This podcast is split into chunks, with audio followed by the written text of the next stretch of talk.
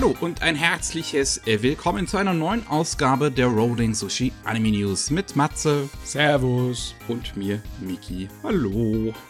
Und heute haben wir volles Programm. Weshalb ich gar nicht äh, lange um den heißen Brei rede. Wir kommen direkt zu den News aus Deutschland, wo äh, wir diesmal einiges haben, denn es ist ja die Animagic gewesen. Da haben sich die Publishers nicht nehmen lassen, einiges anzukündigen. Unter anderem haben wir einige News von Crunchyroll. Einmal, es ist jetzt noch im Laufe der Woche gekommen, das war jetzt nicht direkt auf der Animagic, glaube ich.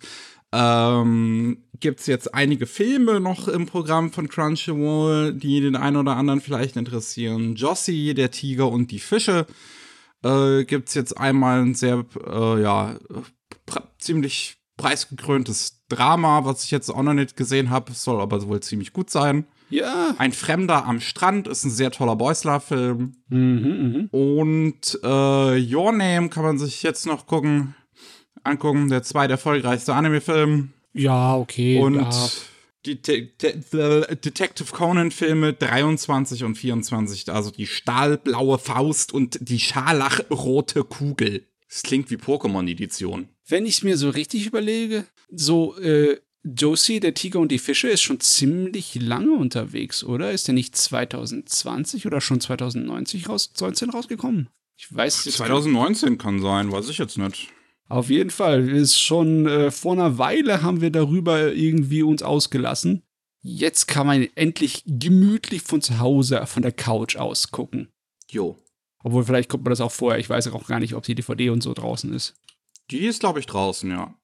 Dann haben wir noch ähm, einmal Dragon Ball. Dragon Ball.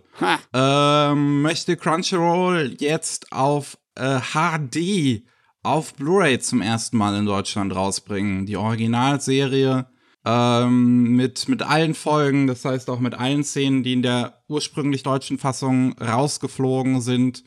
Die werden dann jetzt nicht extra neu synchronisiert, sondern die kriegen dann deutsche Untertitel. Ähm, aber im Prinzip ist alles da. Das ist schön. Und ja, die erste Box, äh, Datum haben wir jetzt noch nicht. Die erste Box wird 28 Episoden haben und kommt halt dann irgendwann noch. Ja. Mhm, das alte Dragon Ball hat schon was für sich, ne? Diese ganze Parodie auf Abenteuergeschichten aus dem Fernöstlichen halt, ne? Die Reise nach Westen, wie die der vermurkst wird und dass du halt nicht andauernd Turniere und Kämpfe hast, sondern immer zwischendurch halt so ein bisschen Abenteuer, so ein bisschen Indiana Jones mäßig, ne? Ich kann mich an das eine erinnern, wo sie irgendwie in so einer Untergrund-Piratenbasis landen und dann ein U-Boot klauen und so. Es ist schon schräg. Ja, und Roboter kommen viel vor, viele Cyborgs, mit denen Gon Son Goku sich anfreundet und bösartige, äh, chinesisch angehauchte Attentäter und ja, Original Dragon Ball ist eigentlich richtig spaßig. Nur die Serie ist halt, so wie typisch Dragon Ball, mir zu lange. Du, ich würde lieber die Manga lesen, aber hey, trotzdem, es ist immer noch besser als Z von der Geschwindigkeit, wie es erzählt wird. Hm. Jo, äh, was wir auch noch haben, das hat mich sehr gefreut und überrascht. Lupin, der Dritte, Mhm. Part 1 aus 1971, möchte Crunchyroll hierzulande auf Disc und als Stream rausbringen. Oh, meine Güte, Lupin Teil 1. Ich, ich, ich finde, die Serie ist nicht die allerbeste, die allererste, aber sie hat einige wirklich große Highlights. Ähm, besonders die erste Episode. Ich muss, ich frage mich echt, wie das auf die Leute gewirkt hat damals im Fernsehen, weil die erste Episode hat technisch sowas von aufgedreht. Hm. Also für Anfang der 70er sieht das Ding wahnsinnig gut aus. Die anderen sind halt, sehen halt wie eine normale Fernsehserie aus den 70ern aus, aber die erste Episode, hei, hei, hei, hei.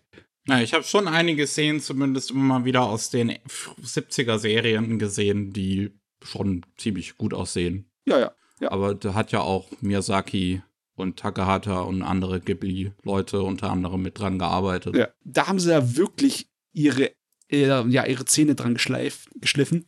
Die haben da wirklich die ersten Schritte gemacht. Das ist noch nicht der äh, Miyazaki, der dann später Future by Conan gemacht hat, Ende der 70er und schon alle seine Ideen hatte, die er dann in seinem Rest seiner Karriere verwirklicht hat. Das ist erst, das ist wirklich äh, die ersten Schritte. Sehr interessante Sache. Hm. Dann haben wir noch News von KSM. Einmal wird es Naruto Shippuden in einer Collectors Edition geben. Oh Gott. Und zwar in der ersten Edition, also im, im Collectors Edition Part 1 sind 243 Episoden auf 10 Blu-rays oder 34 DVDs drauf. Ähm, und die Box wird 250 Euro kosten. Mit drin sind auch Poster und ein paar kleine Extras, irgendwie Clips und anscheinend auch Storyboards und äh, so und ein Artbook. Äh, also man kriegt ordentlich was geboten für 250 Euro. 243 Folgen. Eigentlich, eigentlich müsste das 203, äh, 243 Euro kosten. Das wäre natürlich sehr geil. Ein ne? Euro pro Episode. Ähm, vielleicht ist es unbegründet, aber ich habe ein kleines bisschen Sorge, dass wenn du 24 Episoden auf einer Blu-ray hast, dann haben sie ja das Material ziemlich komprimiert. Mehr als du so sonst bei einer Blu-ray-Fassung, die komprimierst. Es kann ja gut sein, also der Naruto-Anime hat ja so einen Stil, wo du eine Menge schöne, saubere Flächen gezeichnete hast, farbliche. Vielleicht geht es da gut, aber ich hoffe, dass das Ding nicht irgendwie ein bisschen schwach aussieht von Bildqualität. Das wäre nicht schön. muss jetzt gerade mal gucken. Also 2007 kam das raus. Das haben wir eigentlich die meisten Probleme von Digitalisierung angegangen. Es sind noch ein paar da. Also es ist Ja. noch nicht 1080p, das ist noch 720p Das Master. kann gut Original. sein, ja. Ja. Ja, vielleicht ist es dann, ja, vielleicht ist es dann egal. Ne? Vielleicht ist dann nicht mehr aus der Qualität rauszuholen. Tja, das wird man dann sehen. Spätestens, wenn es draußen ist und sich Leute beschweren. Ja, vielleicht sind es aber auch ähm, die teuren Blu-Rays, weißt du, nicht die Ja. 25 Gigabyte, sondern 50 Gigabyte draufpasse. Aber dann wäre 250 Euro schon ein Schnäppchen, ne? Auf Amazon wird es mittlerweile für 299 gelistet. Ui, okay. Doch nicht 250. Ah ja, gut. Also 300 Euro für im Prinzip so viel Content, fast 88 Stunden, ist für Anime-Disc-Verhältnisse immer noch, also wenn man das jetzt so aufrechnet, Ja. immer noch vertretbar. Das ist, äh, also, ja, schon. Klar, aber die Naruto-Minute ist nicht gleichzusetzen mit der anderen Anime-Minute. Am 16. November ist es übrigens soweit, da kommt die erste Box raus. okay, okay. Meine Güte, also da ist weniger der Platz im Schrank das Problem, sondern der Platz im Alltag. Wie kriegst du noch mal die Gelegenheit, gesamt Naruto Shippuden zu schauen? Manche Leute schaffen das irgendwie. Aber die schauen dann wahrscheinlich auch nichts anderes. Obwohl ich, äh, vielleicht ist es zu hart gesagt, ich müsste mal ausrechnen, ne? Äh, zum Beispiel Breaking Bad hat doch fünf Staffeln, ne?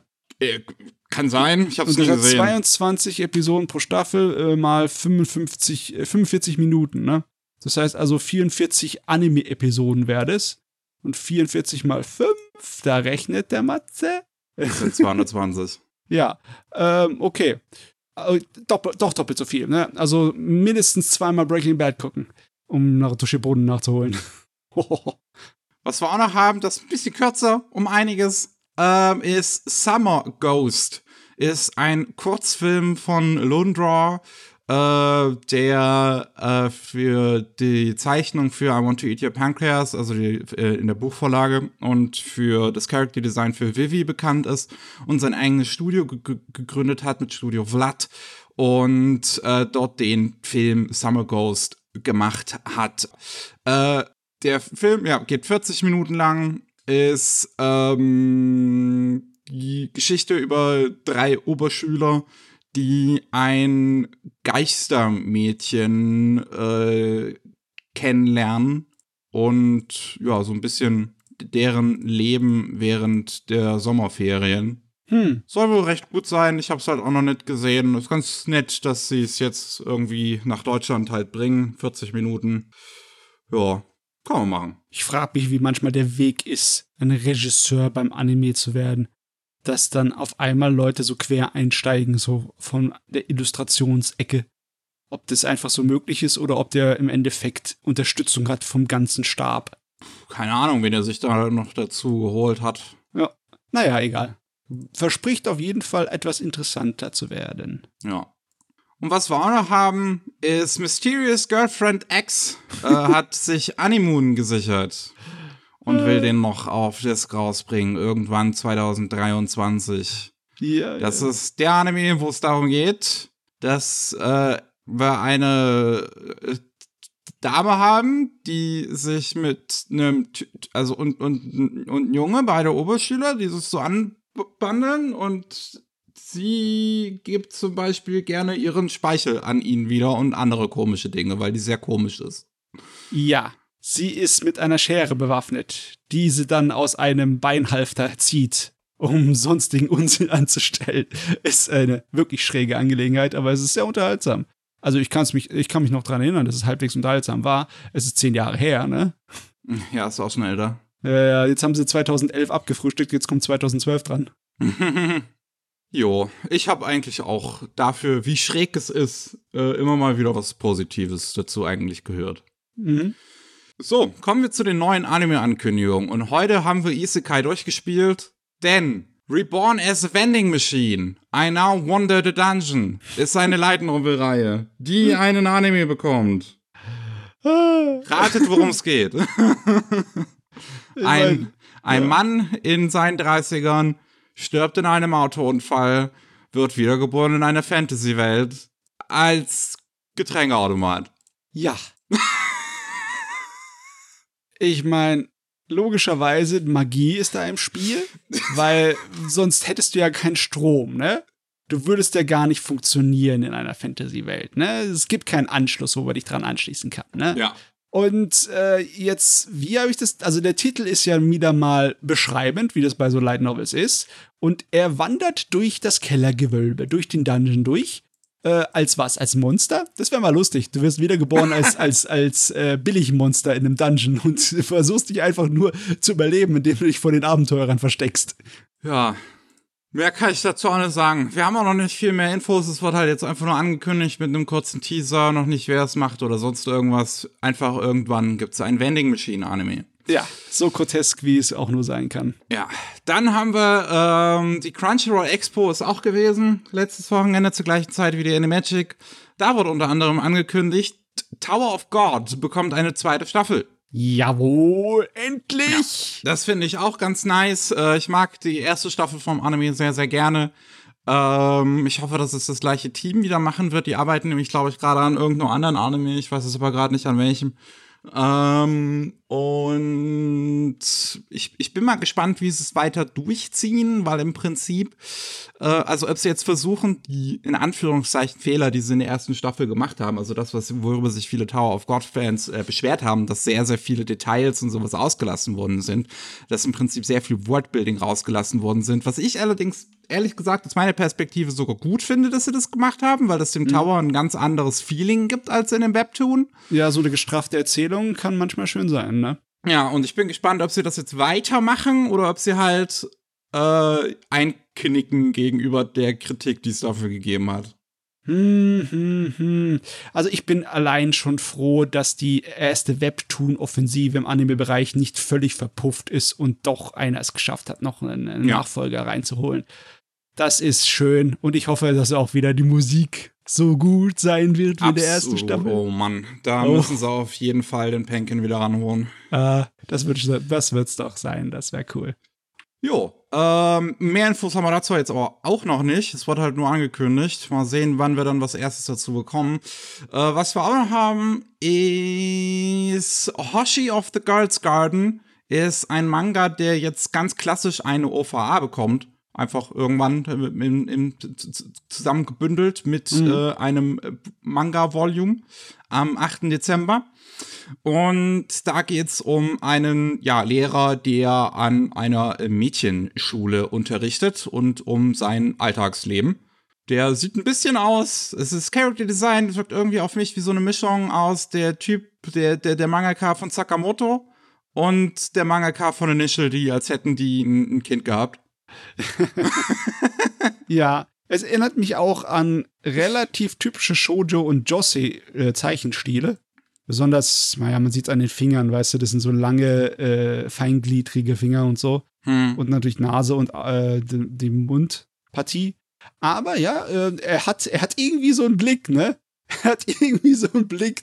Das ist kein so ein äh, typischer Shoujo-Charakter, der so einen Verwirrungsblick hat, sondern der wirkt einfach so resigniert und ermüdet von der Welt. ja. Ähm, das wird interessanterweise gemacht von Shinichi Omata, ist der Regisseur von Kaguya-sama Love is War und Descending Stories, der zuvor Ui. bei Chef gewesen ist. Mhm. Und äh, bei einem Studio Lapin Track, was ich weiß nicht, ob das ähm, Ikuhara gehört, aber auf jeden Fall arbeitet er immer mit denen. Ah, interessant. Jo. Äh, dann haben wir noch Ranking of Kings bekommt eine Special Episode, wie sie es genannt haben, irgendwann nächstes Jahr. Das heißt, irgendwann, ist, ich, ich schätze mal halt einfach ein TV-Film oder sowas wird das im Prinzip sein, der dann irgendwann nächstes Jahr kommt und der soll eine Geschichte erzählen, die es so im Anime nicht zu sehen gab. Spielt also wahrscheinlich irgendwo mittendrin in Staffel 1 einfach eine Nebengeschichte, gehe ich jetzt von aus. Mhm. Oh ja, ich muss ja zu meiner Schande sagen, dass ich ihn noch nicht zu Ende geguckt hat. Hat der eigentlich einen Abschluss mit dem Manga zusammen jetzt oder äh, kommt äh, Nee, nicht mit dem Manga zusammen, aber der Anime hat schon einen sehr zufriedenstellenden Abschluss. Ah ja, ich kann mich erinnern, dass du mir davon erzählt hast. Ja, ja. ja. Okay. Ja, das kommt, wie gesagt, kommt irgendwann nächstes Jahr, wird bei Neutamina wieder ausgestrahlt. Ich schätze mal, das sehen wir dann auch jetzt wie Dr. Stone oder sowas, das Special dazu, dann auch relativ zeitig auf Crunchyroll. Äh, dann das hat mich sehr überrascht und ich äh, finde es auch sehr schön, aber Delicious in Dungeon ist ein Manga, der jetzt einen Anime bekommt von Studio Trigger. das, das, hätte ich auch nicht gedacht, dass Trigger da dran geht. Trigger ist ja, äh, ja nicht unbedingt bekannt dafür, dass sie Sachen adaptieren, sondern normalerweise ihre Original-Sachen machen so Anfang, wo sie ihr Studio gegründet haben, nachdem sie Gainax verlassen haben, haben sie schon ein paar Sachen adaptiert. Ich erinnere mich an dieses Inobato ähm, oder Ninja Slayer from Animation. Aber seitdem gab es, glaube ich, wirklich immer nur Originals. Und jetzt setzen sie sich wieder mal an eine Manga-Adaption ran. Und das finde ich bei Delicious in Dungeon auch ganz passend, weil die haben 2019 schon mal einen Werbespot dafür gemacht. Oh. Okay. Ähm, und ich habe den dir hier auch in dem Artikel verlinkt. Und er ist sehr, sehr schön. ist halt ein kleiner 30-sekündiger Werbespot, der ja aber auch so, so, so den Charme vom Manga, finde ich, gut darstellt, teilweise wirklich kreativ aussieht, aber immer noch, gerade wenn es um das Character Design geht und, und die Gesichter, man das Trigger da drin sieht. Äh, und, und jetzt kriegen wir das, diese 30 Sekunden als vollständigen Anime und das finde ich super. Das ist geil. Also es ist ungewohnt, ne, dass Trigger einen Gourmet-Anime macht und dann noch sowas wie das hier, das eigentlich so eine halbe Gourmet-Parodie ist, ne, in halt ja ne, in eine Fantasy-Welt geschickt wird und wir, wir jagen die ganzen Dungeon-Monster, um sie dann zu kochen.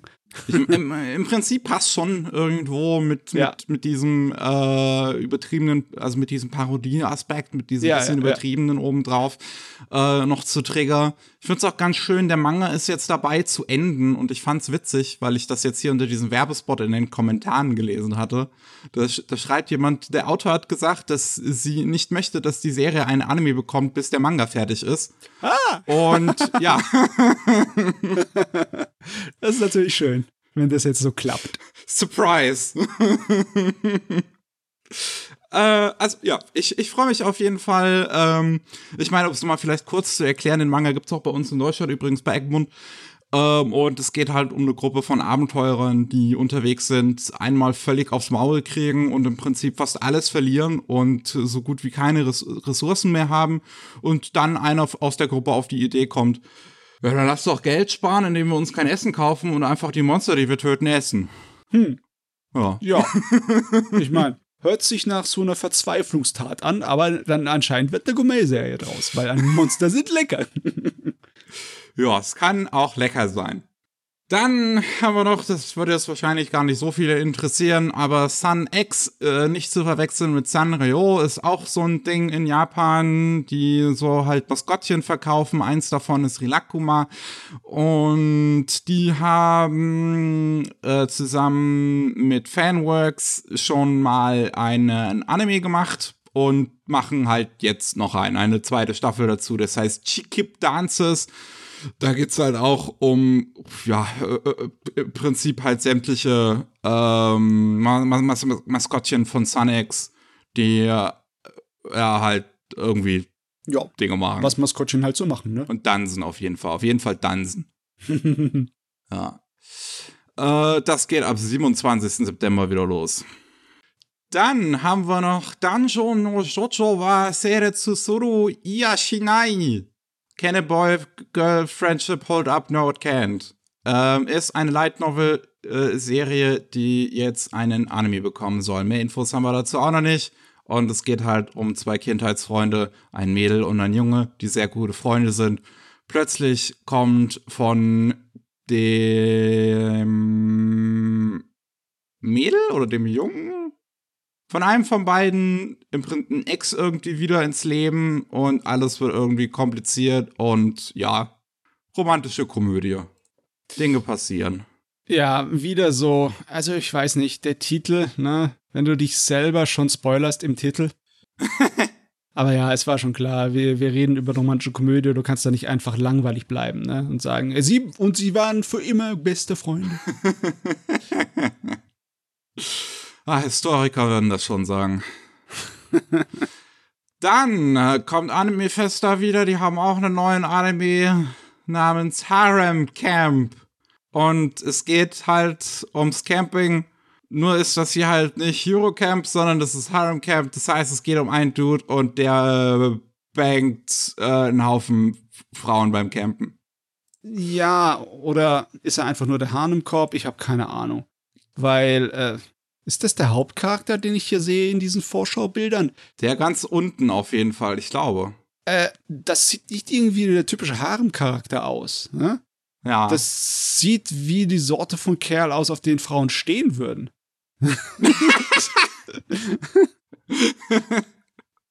Okay. Der geht im Oktober los, wer äh, Bock darauf hat. Dann haben wir noch The Magical Revolution of the Reincarnated Princess. Ist eine äh, Novelreihe, eine Yuri-Novelreihe, die irgendwann nächstes Jahr einen Anime bekommen soll. Es gibt bereits einen ersten Trailer dazu, der sieht auch einigermaßen gut aus.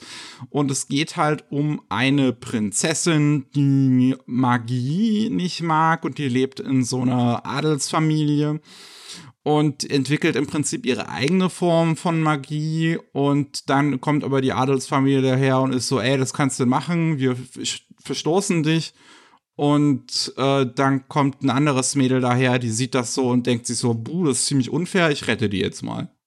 Äh, Ja. okay. Also so überzeugend ist die Inhaltsangabe nicht, aber ich glaube, da brauchen wir auch nicht Inhalt. Wir brauchen einfach nur schöne Mädels, die sich gegenseitig hübsche Augen machen. Ne? Ja. Ich meine, wie, gesagt, der Trailer sieht doch ganz nett aus. Hat ein paar schöne Animationssequenzen drin. ich sehe Action. Hei, hei, hei, okay. Das Also- sieht, Ja, ja. Mal sehen. Äh, wie gesagt, irgendwann nächstes Jahr. Gemacht. Hier haben wir jetzt auch mal ausnahmsweise Infos ähm, von äh, Shingo Tamaki, Regisseur von Aho Girl und Ahiro no Sora, äh, gemeint äh, bei, bei Diomedia, mit denen er auch vorher, wo er, wo er vorher auch schon diese Anime-Regie geführt hat. Ja. Und eine letzte Sache haben wir noch übrig mit Pac-Man. Soll einen Hollywood-Live-Action-Film bekommen. Oh Gott, ja, da hatte ich vor Ewigkeiten was drüber gehört, aber ich habe gedacht, das wäre ein Aprilscherz. Nee. Heute nicht. Äh, ja, Bandai Namco möchte zusammen mit Justin Baldoni und Steve Sadowitz Wildfire Studios einen Film machen. Die beiden haben auch schon den Film Clouds für Disney Plus gemacht, habe ich noch nie gehört. Keine Ahnung. Ich weiß auch nicht, wie man ein Live-Action-Film zu Pac-Man funktionieren soll. Ja, ich schätze mal, die werden es genauso machen, wie die übliche Formel bei so Videospielverfilmungen ist, ne? Spielt in der modernen Welt und irgendwie kommt Pac-Man aus dem Computer bei uns in die Moderne, zieht mit irgendjemandem durch die Lande, so Road-Adventure-mäßig und Ja. hat Abenteuer, ne? Ich schätze mal, so wird's laufen. Ich kann mir nichts anderes Mal vorstellen. sehen. Ehrlich gesagt. Müssen wir auch noch abwarten, bis dazu dann wirklich was in, in Stein gemeißelt ist. Das ist jetzt wieder so eine Ankündigung, so eine typische, Ja, die sonst wie ausgehen kann. stimmt, stimmt. Dann, wir haben ganz, ganz viele Infos zu bereits angekündigten Dingen. Ich fange mal mit den Sachen an, wo wir jetzt einfach nur wissen, die wurden für 2023 bestätigt. Our Last Crusade, Or the Rise of a New World, dieser Romeo und Julia Fantasy Anime. Die zweite Staffel davon wird irgendwann 2023 kommen. Wir wissen, der Film, äh, nee, sollte das ein Film werden? Ähm, nee, Blue Orchestra ein Anime über einen Jungen, der Violine spielt, kommt im Frühling 2023. Und die zweite Staffel von The Misfit of Demon King Academy kommt irgendwann 2023. Oh, da freue ich mich eigentlich drauf. Nur ist die Frage, äh, können die überhaupt noch was reißen? Ich fand, dass die erste Staffel so ziemlich alles schon abgegrast hat, was da an Potenzial drin war. Ach, in Anime geht da immer noch irgendwas, so lange bis die Kuh tot ist bis sie vollkommen leer gemolken ja. ist, nur noch Haut übrig. Dann haben wir einen ersten Trailer für Bungo Stray Dogs Staffel 4 mittlerweile. Ich habe die dritte immer noch nicht geguckt. das läuft im einen auch davon, das Franchise. Ne? Ja. Eieieiei. Man sieht im Trailer, es geht diesmal um irgendeinen Bösewicht, der ja äh, so, so ein bisschen so Joker-mäßig unterwegs ist so, so Karte im Gesicht hat irgendwie und so einen Hut auf und halt irgendwie so, so aussieht wie, wie der Phantom Thief. Hm. Ähm, das ist bestimmt, bestimmt wieder super. Wie gesagt, ich muss dritte Staffel noch gucken. Äh, zweite fand ich aber super damals. Und Team ist eigentlich im Prinzip auch wieder das gleiche. Viel geändert hat sich da jetzt nicht. Das bekommen wir dann im Frühling, äh, nee, in der Wintersaison 2023 zu sehen. Oh, also noch so ein halbes Jahr noch warten. Jo. Dann haben wir noch den ersten Trailer für Don't Toy With Me, Miss Nagatoro Second Attack, die zweite Staffel. Ha. Heißt sie, so. Jetzt kommt endlich der Teil, wo längere Stories gehen und nicht nur äh, einfach so Jon-Komma-mäßige äh, Abenteuer, die zwei oder drei äh, Stories pro Episode erzählen. Ja. Okay, hier ist ja jetzt der Fall, dass wir äh, Regisseur und Studio gewechselt haben. Wenn man sich den Trailer aber, glaube ich, so anguckt, merkt man das nicht, oder Matze? Nicht viel. Ein bisschen anders im Charakterdesign, aber größtenteils sieht's gleich aus. Ja. Das gibt's dann auch im Januar 2023. So, dann, was haben wir noch Schönes? Oh, lass mich hier die lange Liste durchkramen. Wir haben noch Sugar Apple Fairy Tale hat jetzt auch einen ersten Trailer bekommen. Wir wissen auch, irgendwann 2023 soll das kommen und wir wissen jetzt, wer es macht. Und zwar äh, Studio GC Staff mit Yuhei Suzuki als Regisseur, der oder die vorher schon Planet With und äh, diesen Mako Anime bei GC Staff äh, Regie geführt hat. Das äh, ist eine Geschichte, wo es um eine Fantasy-Welt geht, in der Menschen ähm, Feen ausbeuten und ein Mädel, die eine Silver Sugar Master werden möchte, was auch immer das jetzt genau heißt, kauft sich eine Fee, die aber sehr große Abscheu gegenüber Menschen hegt. Der Trailer sieht eigentlich ganz nett aus. So ein paar schöne Szenen mit drin. Kann man machen. Ja. Ja. Ähm, eigentlich, wenn du den Titel allein nur irgendwo siehst, müsstest du meinen, das wäre eine Magical Girl-Serie. Ja, dachte ich auch. Aber das hier, das sieht nach waschechter Fantasy-Welt aus. Ne? Ohne Isekai. Also, ja. Daumen hoch hey, diesmal ist die äh, Sklaventreiberin eine Frau. Also, das ist mal, es ist mal was Neues in Anime. Also, die Fee, die sie sich da anstefft, ne, das ist so ein 1,80 Meter Kerl in schwarzer Kleidung und Schwert. Also, ich glaube, wenn der nicht will, dann äh, lässt der sich nicht rumkommandieren. So, ähm, dann haben wir noch The Rising of the Shield Hero Staffel 3, weil Staffel 2 ist ja jetzt auch vor kurzem zu, doch ist zu Ende gegangen, glaube ich, ne? Ja. Es waren, glaube ich, nur 13 Folgen und hat das Internet äh, entschieden, dass es scheiße ist. Ich habe es nicht gesehen. Ich meine, ähm, das Internet hat lang gebraucht, um das zu der Entscheidung zu kommen. Das hätte ich dir vorher sagen können. Auf jeden Fall, ähm, Staffel 3 haben wir jetzt A, einen Visual bekommen, was ehrlich gesagt wirklich geil aussieht. Ja. Und ich mir wünschen würde, dass die Serie so gut wäre. Und B haben wir wieder einen Wechsel im Regisseurensitz. Hm, hm, hm. Äh, erste Staffel wurde ja noch größtenteils eigentlich bei Kinema Citrus gemacht. Ähm, und äh, wer hatte die erste Staffel gemacht? Takao Abo, äh, der auch schon bei, bei Kinema Citrus, glaube ich, länger unterwegs ist. Und dann Staffel 2 war Masato Jinbo, der Fate Collide die Serie Regie geführt hat. Mhm. Mhm. Und äh, Staffel 2 wurde aber dann größtenteils bei DR Movie gemacht, also dem südkoreanischen Studio, die normalerweise äh, eigentlich nur für, für Outsourcing-Arbeit genutzt werden und eher selten komplette Projekte stemmen. Und jetzt haben wir Hitoshi Haga, der zumindest fünf Episoden von der ersten Staffel Regie geführt hat und gestoryboardet hat und äh, der jetzt Regie übernehmen soll für die dritte Staffel. Das ist eigentlich ein alter Hase, der ist, zumindest was Zeichnen angeht, Schlüsselbildanimation schon seit äh, Anfang der 90er dabei. Oh ja, ich sehe es gerade. Holy Ja, shit. ja. ja. Also ja, ob dann die dritte Staffel wieder besser ist, wie gesagt, die zweite Staffel, also A hat sie halt, also selbst bei den Leuten, die die erste Staffel mochten, hat sie halt groß drunter gelitten, dass sie scheiße aussieht. Und ähm, soweit ich das verstanden habe, ist aber auch das Source Material nach der ersten Staffel auch einfach nicht mehr so in Anführungszeichen gut. Das Problem, das ich fand, warum ich auch dann den Manga zum Beispiel nicht weitergelesen habe, ist, dass keinerlei nennenswerte Entwicklung kommt. Ne? Äh, der Charakter fängt halt damit an, dass er ein ziemliches bitteres Arschloch ist. Ne? Und da habe ich gedacht, ja, da könnte doch irgendwas passieren, aber nein. Äh, nein. Also Ja. zumindest Mhm. nicht schnell genug, als dass es mich bei Stange hätte halten können. Hm. Hier steht jetzt zwar auch in der Ankündigung, dass Cinema, das Cinema Citrus für die Animation wieder dabei ist, aber die sind auch bei Staffel 2 gecredited, weil die halt eine Episode übernommen haben. Okay. Ähm, ja, ob die da jetzt bei, bei Staffel 3 wieder Bock haben und das dann weitermachen nach der Katastrophe, die Staffel 2 war, weiß ich nicht, finde ich fraglich. Mal sehen. Ähm, dann haben wir einen ersten Teaser für Migi und Dali, diese neue Serie von dem Mangaka von Sakamoto-kun. Und das sieht ehrlich gesagt nicht wie ein Comedy-Anime aus. Sondern oh ja, ich sehe gerade. Ist aber recht düster. Thriller oder sowas.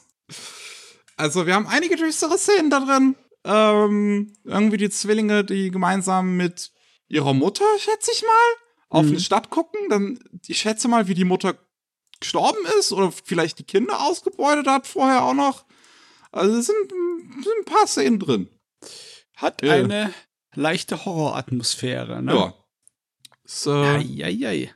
Das ist ja, ein bisschen andere Richtung. ja ganz anders, als ich erwartet hätte. Besonders, wenn ich mir dann das Dings, das äh, erste Bild vom dem Sammelband vom Manga angucke, dann sieht es eher aus, die sind da in so einer Pose, die ist ein bisschen albern, ne? Naja, es Sieht- sieht halt wieder aus wie bei Sakamoto-kun. Ja, aber anscheinend nicht unbedingt.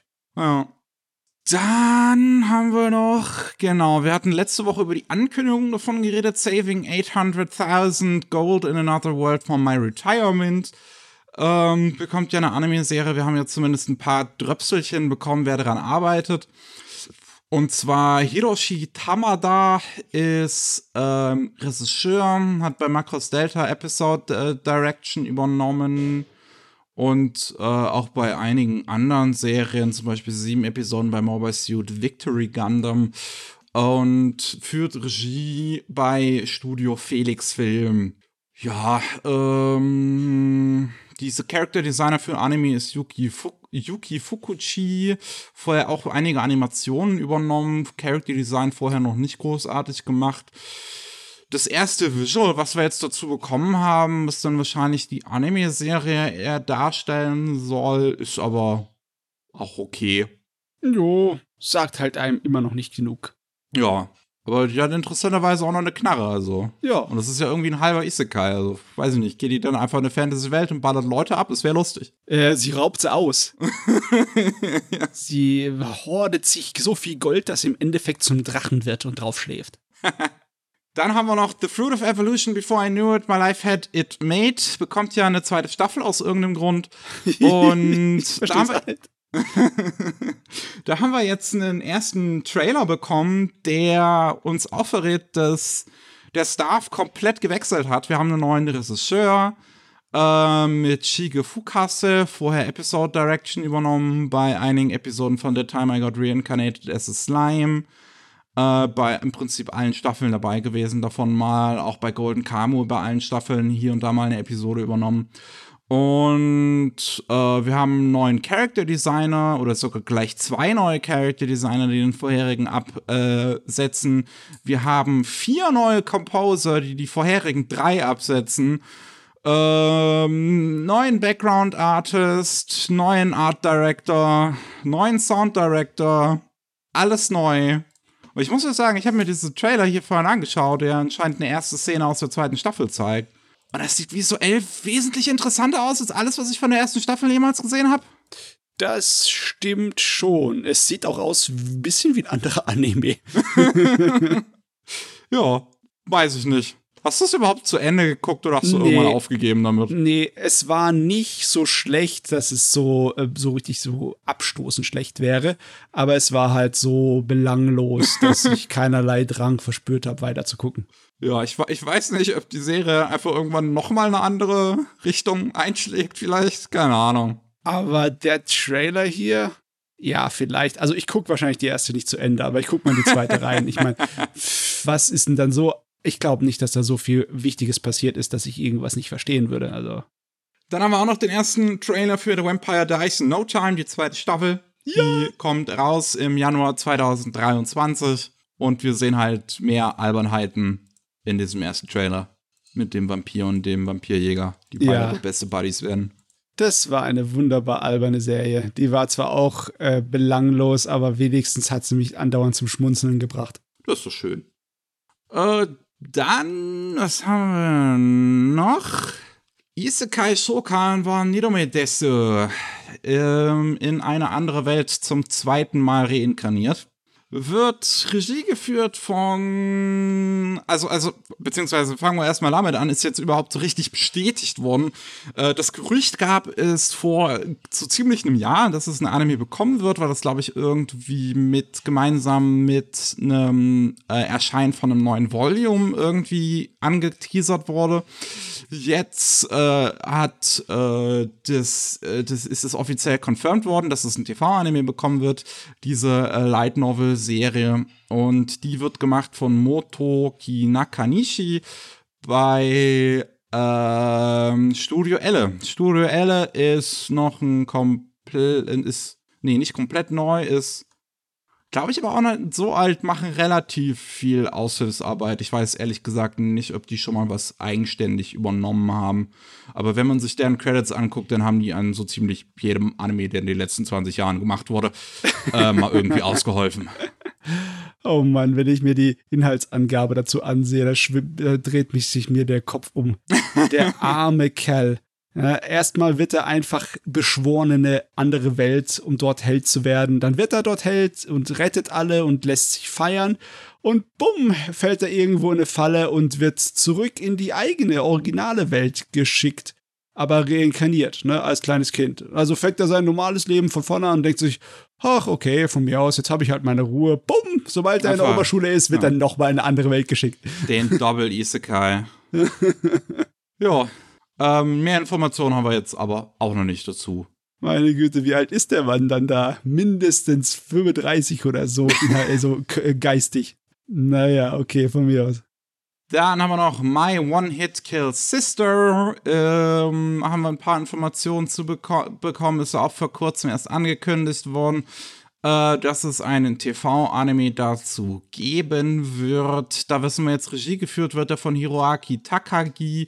Habe ich mir vorhin mal auf Saga Gaboro angeguckt, was der so gemacht hat, weil der sehr viele Key Animation Credits hat. Und der scheint Henshins zu mögen. Der hat die Henshins, also die Transformation Sequence in ähm, Love of the World Domination gemacht. Hm. In ähm, Dokyo HX Eros. Und in. Wie heißt das nochmal? The Great Sahi Can't Be Defeated. Ah, ist okay. anscheinend okay. auch irgendwie eine. Ja, und äh, genau, da, der wird das Regie führen bei Studio Gecko. Ist ein komplett neues Studio, ist ihr erstes Mal, dass sie überhaupt irgendwas machen. Ja, und das wird's dann halt irgendwann nächstes Jahr geben. Ja, wir haben mal kurz drüber beredet, ne, als das angekündigt wurde. Der Inhalt ist echt Hanebüchen ohne Ende. Aber Ja. ja, komm. Ein Junge, der gemeinsam mit seiner Schwester Isekai wird und die Schwester hat einen großen äh, Bruderkomplex und ist anscheinend ziemlich, ziemlich stark. Und er nicht. Ja. Ach Gott. Ist ein Isekai. Ich werde mal reingucken.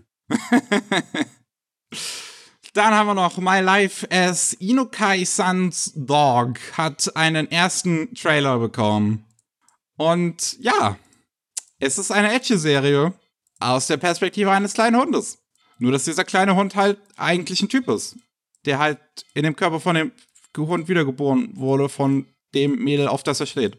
Da gab's doch schon mal so ein Ding mit einer ganz schrägen Prämisse, wo äh, das Mädel, in der er verschossen war, äh, so eine kleine Sadistin ist und den immer mit einer Schere bedroht hat, oder? Äh, ich, ich kann mich nicht erinnern. Da gab's schon mal so ein Anime, ne? Wo äh, ein junger Mann als Hund wiedergeboren ist und dann halt bei seinem Schwarm war. ja, ja, das ist aber auch auf jeden Fall älter, ja. Ja. Aber das hier scheint einfach nur nach äh, Slice of Life und edgy zu sein. Aber äh, interessanterweise sind viele Szenen in dem Trailer aus der Perspektive des Hundes dann auch wirklich dargestellt. Ja. Es sieht halt aus, einfach wie so eine Episode von, äh, bei, bei Tour of Ruhe gibt es, glaube ich, auch so eine Episode, wo der Protagonist sich für eine Folge in den in Hund verwandelt. Ich glaube, Ja. auch von, in den Hund von, von seiner Love Interest, glaube ich sogar. Ähm, äh, und ich schätze mal, das ist einfach halt exakt das, nur halt als zwölf Folgen. ich hoffe nicht, dass es wie Tove Love Rue ist. Also so notgeil muss nicht sein. Es kann ein bisschen äh, beschaulicher sein von mir aus. Ja. Muss nicht immer nur den, äh, den Fanservice auf 180 drehen. Ja, äh, wer weiß. Ich nicht. äh, dann haben wir noch Unimai, I'm Now Your Sister heißt es im Englischen, bei uns im Deutsch ab sofort Schwester, wo es um äh, einen Jungen geht, der von seiner Schwester in ein ja, Mädchen verwandelt wird und äh, jetzt ist im Prinzip eine Cute Girls Doing Cute Things Serie nur mit einem Genderbender-Element drin ist. Und da gibt's jetzt einen ersten Trailer und er sieht ziemlich gut aus. Weil es ist halt Studio Bind, die Leute, die ähm, Jobless Reincarnation gemacht haben. Ja, zeichnen können die Leute. Das auf jeden Fall. Ah jo. Ich, es, es, es, sieht, es sieht ganz nett aus. Die, die Designs sind alle ganz putzig. Halt außer von der einen mit ihren riesen Tatas. Das sieht ein bisschen weird aus. Ähm, aber äh, wenn's cute ist, ich denke, ich werde es mir mal anschauen. Ich meine, tatsächlich äh, finde ich das eine Prämisse, die ein bisschen nachvollziehbar ist, äh, was so realistische äh, Schwester-Bruder-Beziehungen angeht. Ne? Ich bin mir ganz sicher, dass es einige Schwestern gibt, die sich denken, Gott, ich hätte lieber eine Schwester als einen Bruder. ja, ja. Ja. Aber ich glaube es einfach nicht. Das sieht einfach aus, als wäre das wieder eine relativ typische Komödie, die einfach nur richtig gut gemacht ist. Also, wenn der die ganze Serie ist, so wie der Trailer, kann man sich nicht beschweren. Auf jeden Fall. Das kommt im Januar dann nächstes Jahr auch raus. Und zu guter Letzt haben wir noch One Piece, Film Red. Und der hat, äh, ist, ist auf Platz 1 gestartet in den japanischen Kinocharts. Ich meine, das ist ein One Piece-Film, natürlich macht er das.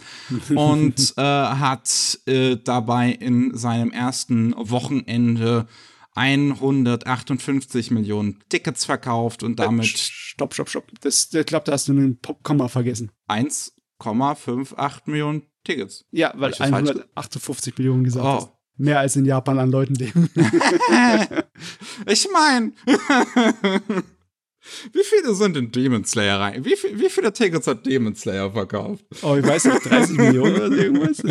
Keine Ahnung. Aber auf jeden Fall, ja, 1,58 Millionen, dann habe ich mich anscheinend eben versprochen, es tut mir leid. Äh, Tickets hat der Film an seinem äh, Öffnungswochenende verkauft und damit zwei, etwas mehr als zwei Milliarden Yen eingespielt, also fast 17 Millionen Euro. Und ist damit auch um einiges stärker als Stampede zum Beispiel, der letzte One Piece Film. Der um, um, hat in seinen ersten äh, genau, der Film hier hat in seinen ersten zwei Tagen 78% mehr Einnahmen gemacht als Stampede in seinen ersten drei Tagen. Boah. Meine Güte. Ich meine, ich weiß jetzt nicht, ob es an dem Film liegt oder nur irgendwie an den japanischen Kinogängern, die irgendwie in den letzten zwei Jahren einfach Rekorde nacheinander einfach gebrochen haben, ne? Einfach durchgedreht sind. Ja. Ich, man, man könnte es vielleicht auch sagen, vielleicht ist es auch ein gewisses, äh, eine, eine gewisse One Piece Lust jetzt auch einfach gab, weil Stampede auch schon wieder so lange her ist. Ja. 2019 kam der raus. One Piece kriegt ja nicht so regelmäßig Filme wie jetzt, ähm, weiß ich nicht, ein Shinchan zum Beispiel. Oder ein Detective Conan. Ne? Ja. Also, ich, ich, hab's, ich, ich hab ja keine Ahnung von One Piece. Ich kann es nicht beurteilen. Vielleicht ist der Film ja tatsächlich gut, wer weiß. Die meisten One Piece-Filme sind unterhaltsam. Ja, ja. So, jetzt haben wir noch einige News abseits davon. Wir müssen leider mit zwei tragischen Dingen anfangen, weil zwei sehr ikonische Synchronsprecher verstorben sind. Einmal, einmal haben wir Kiyoshi Kobayashi, der jetzt im Alter von 89 gestorben ist. Und äh, ja, vor allem für seine Rolle als Jigen in Lupin Third bekannt war, die er bis letztes Jahr noch durchgezogen hat. Ähm, ja, 2021 ist er dann äh, zu, zu zurückgetreten, hat er noch eine letzte Folge gemacht in, in Lupin äh, Part 6, hat er die Episode 0, hat er den Jigen noch gesprochen und äh, ist dann zurückgetreten. Und ja, jetzt nicht mal ein Jahr später hat es ihn leider auch schon erwischt. Am 30. Juli ist er gestorben. Der Mann. Schade. Es war, er war der letzte, letzte noch Lebende aus dem Originalcast von Lupin de Fürth. Also seit 1969 gibt's äh, Lupin de Fürth ja im Anime-Bereich. Ne? Aber der letzte der noch gelebt hat von den Originalsynchronsprechern aus dem Pilotfilm. Wahnsinn. Und der Mann hatte so eine charakteristische Stimme, so eine markante. Ja. Besonders, was ich Hammer fand, ist, dass die Stimme von Deegan sich über die Jahre kaum geändert hat. Ne? Einige Synchronsprecher in dem hohen Alter, da ändert sich die Stimme ein bisschen, aber Jigen hat sich immer so gut wie gleich angehört. Das ist Hammer gewesen. Ja, also cooler Typ, ich, ich hab's ich jetzt auch einige Lupin-Serien halt noch gesehen, wo halt seine Stimme drin vorkam. Ähm, die ist schon, ja, schon, ist schon eine coole Stimme. Es, es klingt halt so ein bisschen wie so ein, wie so ein cooler, rauchender Onkel. Ja. ähm, er konnte es schon anders, ne? Also in Legend of the Galactic Heroes hat er auch einen Charakter gespielt, der relativ prominent war. Und der hat auch eine tiefe Stimme gehabt, aber ich hätte nie gedacht, wenn ich das nicht gelesen hätte, dass es die, derselbe Synchronsprecher wäre. Also ich habe keine Ahnung, ob Lupins äh, Jigen jetzt seine eher an seine Originalstimme irgendwie angelehnt ist oder ob er da dauernd seine Stimme verstellt hat, so wie der Mark Hamill zum Beispiel es beim Joker tut. Ne? Hm. Ähm, kann ich dir nicht sagen. ist schwer hm. zu sagen. Ja, und dann haben wir auch noch ähm, Hiroshi Otake ist im Alter von 90 gestorben an Herzversagen und ähm, ist auch bis vor nicht allzu langer Zeit noch unterwegs gewesen. Ich glaube, das letzte Mal, dass er synchronisiert hat, müsste 2015 gewesen sein. Ähm, und ist ja äh, bekannt eher aus den 70ern und 80ern, hat aber äh, ja auch noch in ein paar moderneren Sachen halt mitgesprochen. Also in Hunter Hunter in der 2011er Umsetzung hat er zum Beispiel äh, Xenosoldic gesprochen. In ähm, ja der Original Cyborg 009 Serie aus den 60ern hat er Agent 4 gesprochen, also Albert Heinrich. In zahlreichen der 70er Mazinga-Serien hat er Boss gesprochen und ja, äh, hat 2015 auch eine Auszeichnung für sein ähm, Lebenswerk bekommen. Hm, ja. Und ist am 1. August, wie gesagt, leider im Alter von 90 Jahren dann gestorben. Ja, das sind halt Leute, die auf eine sehr lange und sehr erfolgreiche und erfüllende Karriere zurückblicken können. Das auf jeden Fall, ja. Ich muss aber dazu sagen, obwohl ich den Namen schon oft gesehen habe, der hat halt für mich weniger so Berührungspunkte gehabt, weil so viele von den Serien habe ich noch nie gesehen. Ich meine, der hatte so viel aus den 60ern auch. Ne? Mhm. Der war von Anfang an, von der Anfang der Geschichte der Animes an, war der dabei. Im Prinzip, ja. Ja. Also der war sozusagen äh, einer der Pioniere.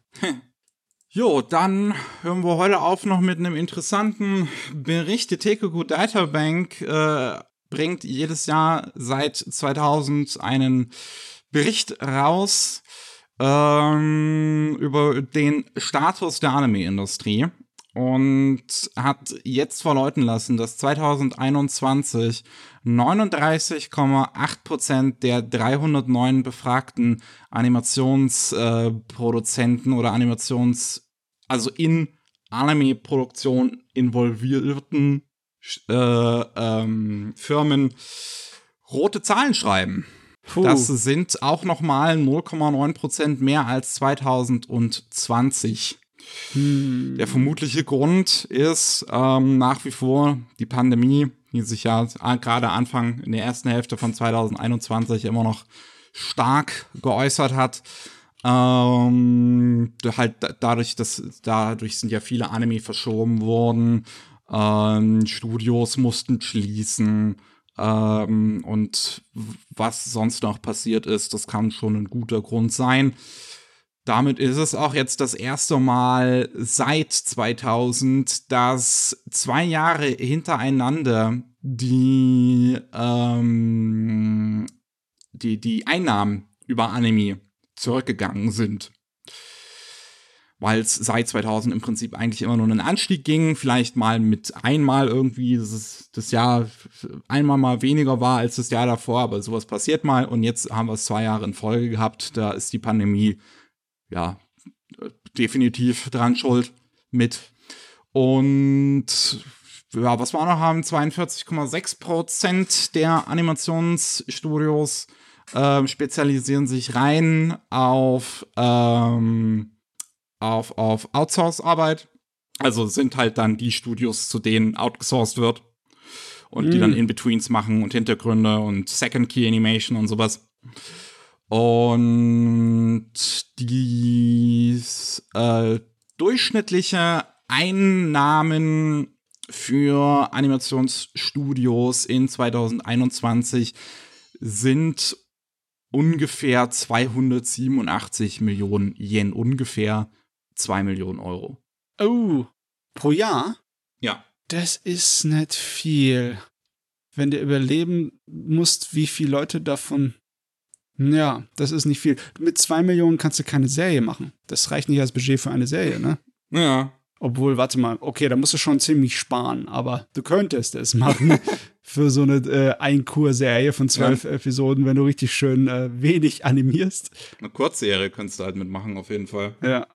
Aber ja, auf jeden Fall, es, es sieht so aus und also die Zahlen sprechen Bände, ne, dass es alles im Moment knapp ist. Es ist nicht am Wachsen. Also, was heißt am Wachsen? Es ist nicht so, dass es gesunder Wachstum bei den einzelnen Produzenten gibt. Ja. Wir haben insgesamt an Einnahmen über die Anime-Industrie fast 250 Milliarden Yen, also ungefähr 1,85 äh, Milliarden Euro. Das sind 5% weniger als 2020. Hm. Boah, ey. Ich finde es Hammer, weil 2007 und 2008, ne, nach der Wirtschaftskrise, da hat Anime auch einen äh, ziemlichen Abschwung gehabt. Ne? Der ging bis 2010, bevor sich dann langsam wieder erholt hat und 2012 halt die Sache wieder so richtig ins Schwung kam. Ne?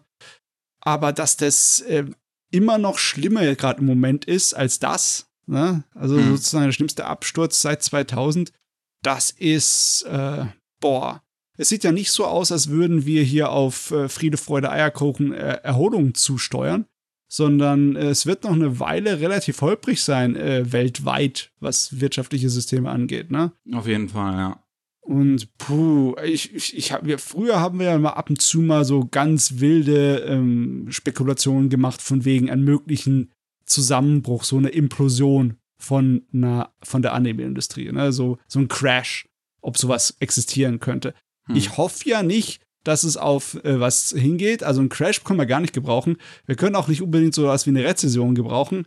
Aber es sieht so aus, als wären wir jetzt eher in einer ähm, Abspeckphase, ne? Ja. Das, ich, ich glaube auch. Also zum einen, wie gesagt, die Pandemie auf jeden Fall wird auf einiges an Schaden gesorgt haben. Ich kann mir halt auch vorstellen, einfach dadurch, dass mittlerweile so fucking viel Anime gemacht wird, dass es im Prinzip jetzt fast so natürlich ist, dass es auch wieder ein bisschen zurückgeht, weil du das nicht konstant aufrecht erhalten kannst, irgendwie fast 300 Anime pro Jahr zu machen. Also ich habe nicht die Zahlen von 2021 und 2022 im Kopf, aber so von 2014 bis 2018 war jedes Jahr über 200 Anime. Ja. So äh, 2014 218, 2015 224, 2016 263 und so weiter und so fort. Also immer fast 250 Anime oder um den Dreh herum. Und ich rede da von neuen Anime. Also, äh, also das ist schon massenweise, ne? Wirklich viel. Auch noch interessant von den 309 ähm, Anime-Studios, die ähm, gefragt wurden in dieser Umfrage von Tekoku, äh, haben 70 angegeben, dass sie mit äh, ausländischen Firmen zusammenarbeiten für Outsourcing und sowas. Oh, okay. 33 äh, mit China. Das heißt, äh, da könnte es jetzt auch nochmal kompliziert werden, zum Beispiel, weil schon einiges an Outsourcing von Anime-Studios äh, wie, wie wir jetzt hier halt sehen, im Prinzip 10% nach China gehen. Und wenn China jetzt irgendwann mal sich entscheidet, dann halt bei Taiwan einzufallen und Japan dann halt ihre äh, zu, zur Verteidigung greifen muss, weil sie sich dazu verpflichtet haben, äh, könnte es da auch nochmal eng aussehen. Dann würde halt auf einmal ein großer Unterstützungspfeiler auf jeden Fall wegfallen. Hm, ja, ich habe auch gelesen von irgendeinem Experten, weiß nicht, wie weit man da glauben kann, aber dass China so in seiner wirtschaftlichen Wachstum so seinen Höhepunkt überschritten hätte. Also merklich. Und deswegen, ja, egal ob da irgendwelche Krise oder Krieg passieren würde oder nicht, das wird sich wahrscheinlich ändern in Zukunft. Ich finde es auch krass, Südkorea ist ja auch äh, zurückgegangen, was so Outsourcing-Sachen anging. Ne? Mhm. Ne? Die waren früher viel größer, da war viel mehr da. Auf jeden Fall. Wir haben jetzt hier 15, ähm, die mit Südkorea zusammenarbeiten, 25, die mit amerikanischen äh, Studios zusammenarbeiten, interessanterweise. Oh, obwohl okay. das eigentlich teurer sein dürfte als in Japan. Würde ich auch denken.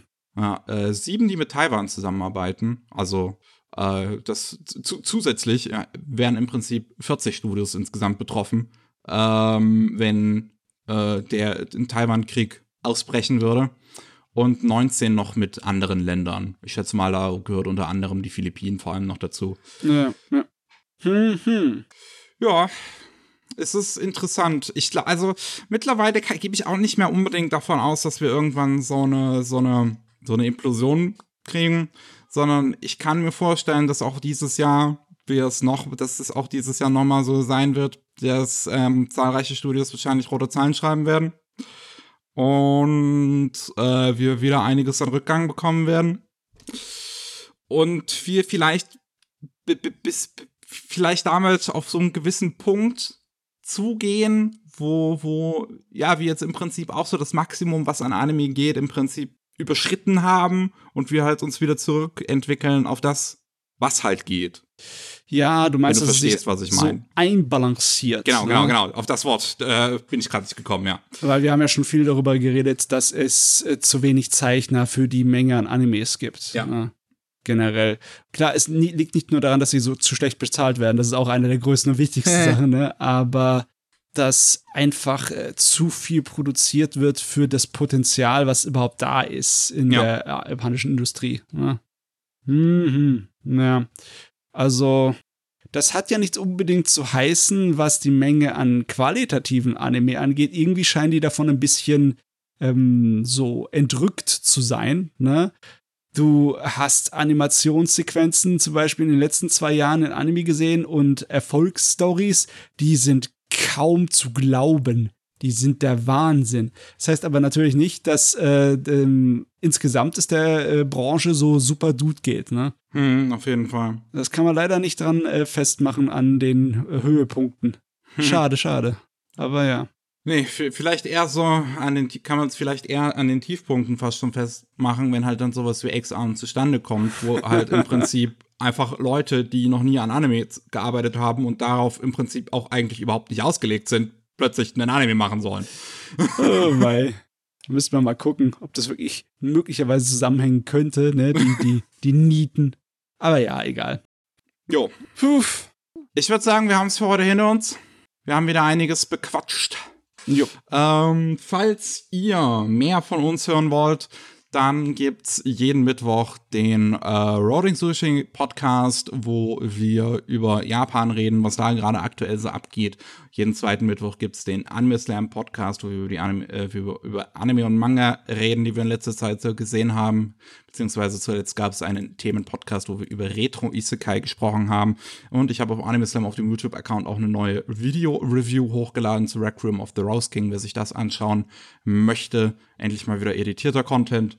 Ha. Äh, ja, mehr ha, habe ich, glaube ich, nicht in, äh, zu, zu, sagen in, in meiner Abmoderationspipeline.